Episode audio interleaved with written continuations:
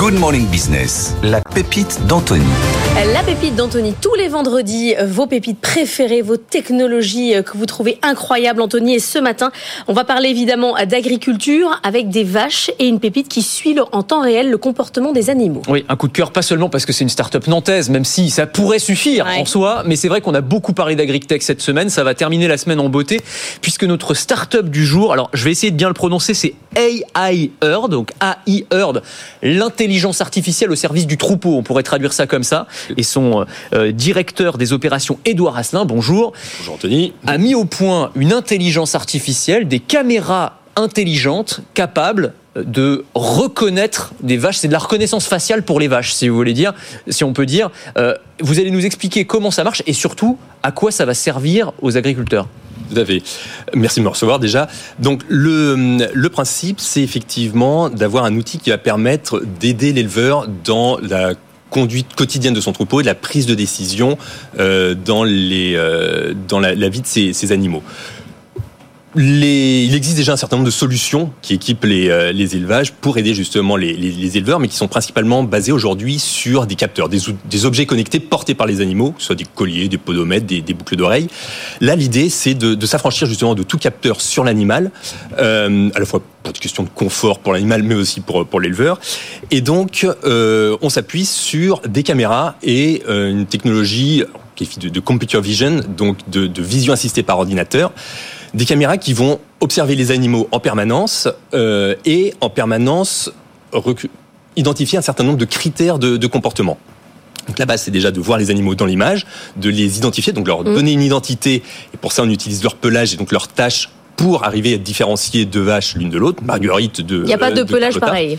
Il n'y a pas de pelage pareil, euh, à part celles qui sont vraiment unies ou euh, quand elles n'ont pas de tâches. Ouais, c'est ça, on peut pas. Exactement. Pour l'instant, c'est une des limites du système, mais on va ah. entraîner nos, nos, modèles pour arriver à, à, à limiter justement ces, ces, cas de figure. Vous avez transformé les vaches en QR code en fait. C'est exactement ça. Et la chance que l'on a, c'est qu'effectivement, les principales races de, de, bovins laitiers sont des, euh, des, variétés avec des tâches, que ce soit la Primolstein, Montbéliard euh, ou, ou, normande. Donc aujourd'hui, ça nous facilite le travail et effectivement, on utilise ça, l'Europe, comme des comme des QR. Mais vous arrivez à les suivre dans leur comportement jusqu'où avec une caméra? Parce que vous dites il n'y a rien hein, sur elle, donc vous n'avez pas euh, leur comport, enfin ce qui pourrait se passer euh, en termes euh, en termes sanguins, en termes d'évolution du corps. Juste en les regardant, on voit comment elles vont. Exactement. Déjà, le, principe, c'est d'avoir un champ multicaméra. Et donc la capacité d'avoir des caméras qui se positionnent les unes par rapport aux autres et qui comprennent que potentiellement elles regardent la même, le même animal et donc d'arriver à suivre un animal dans ses déplacements dans tout le bâtiment et donc d'avoir une analyse sur le temps long. Et en permanence, plusieurs fois par seconde, on euh, mesure un certain nombre de, critères. Est-ce que l'animal est couché, debout, est-ce qu'il se déplace, est-ce qu'il est statique? On modélise aussi dans le logiciel le, bâtiment. On a un jumeau numérique en fait dans notre bâtiment, de, dans notre logiciel. Donc on est capable de dire si l'animal est couché dans sa logette, dans son lit, mmh. là où elle doit, elle doit être, ou au contraire dans un couloir. Donc ça arrive aussi, on arrive à contextualiser euh, tout ça. Finalement, donc on a une, des courbes de comportement de chaque animal dans le, dans le temps et dans l'espace, et c'est les évolutions de ce comportement qui vont nous permettre de... Et qui ne sont pas euh, les mêmes d'une bête à l'autre, c'est ça qui est fascinant. Alors, qui ne sont pas les mêmes d'une bête à l'autre, mais quand même, les, les vaches ont des, des, comportements relativement stéréotypés.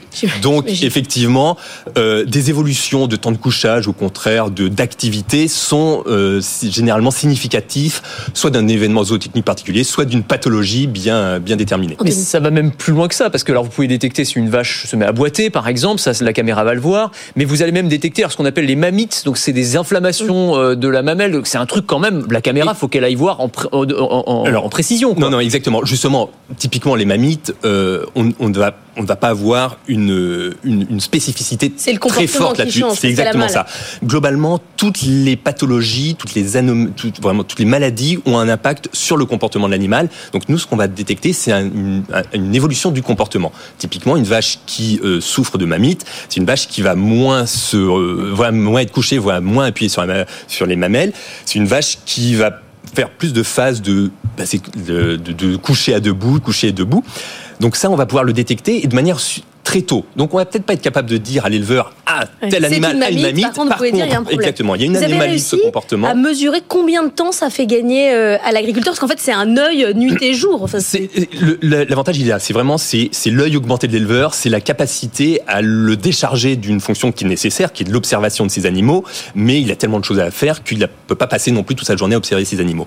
Donc en, termes de, temps, c'est euh, compliqué à, dire, mais un, un bon éleveur euh, regarde ses animaux, observe ses animaux deux trois fois euh, une demi-heure par par jour. Donc déjà, effectivement, on ne va pas dire qu'il n'a plus du tout observé ces animaux, mais par contre, on va le décharger d'une observation sur le temps long et d'une observation accrue de, de, ces animaux. Oui, notamment en phase de, de vélage aussi. Hein. On sait que là, pour le coup, euh, l'agriculteur, il est 24 heures sur 24 à devoir surveiller, et là, pour le coup, bah, c'est euh, la machine qui prend le relais. C'est exactement ça. L'idée, c'est aussi vraiment d'apporter du, du, confort et d'une amélioration des conditions de travail des, des éleveurs historiquement, un éleveur pour un village était dans son box de village et regardait. Après, il a mis une caméra, mais il était derrière l'écran à regarder. Là, le but, c'est que la caméra dissèque le, et séquence le village et ne puisse informer et alerter l'éleveur que s'il y a une, anomalie, que le, village se passe mal. Sur, si on parle un peu argent, euh, c'est quoi le retour sur investissement qu'un agriculteur peut attendre avec ce genre d'outil tout, dépend euh, d'où parle d'où parle l'éleveur. Un éleveur qui travaille déjà bien aura peut-être moins à gagner en termes de rentabilité qu'un éleveur qui part de plus loin.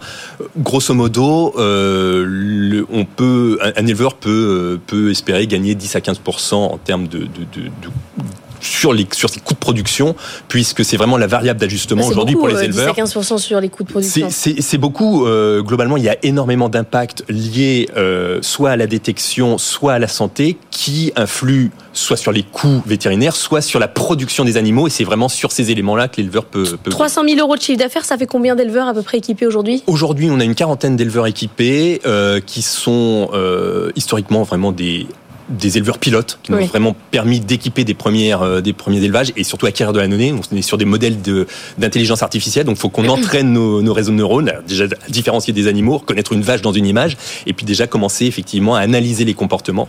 Donc aujourd'hui 40 40 euh, éleveurs équipés qui nous permettre vraiment d'avoir cette base de connaissances et ce, ces, ces data sur lesquelles baser nos, nos, algorithmes de prédiction. Et I heard, c'est vrai que c'est pas facile euh, à dire, mais on y arrive quand on s'entraîne. Vrai sujet, euh, on de Disait déjà, ouais, on disait déjà euh, worldwide au début, on va déjà se concentrer sur la France pour, pour essayer de faire bien.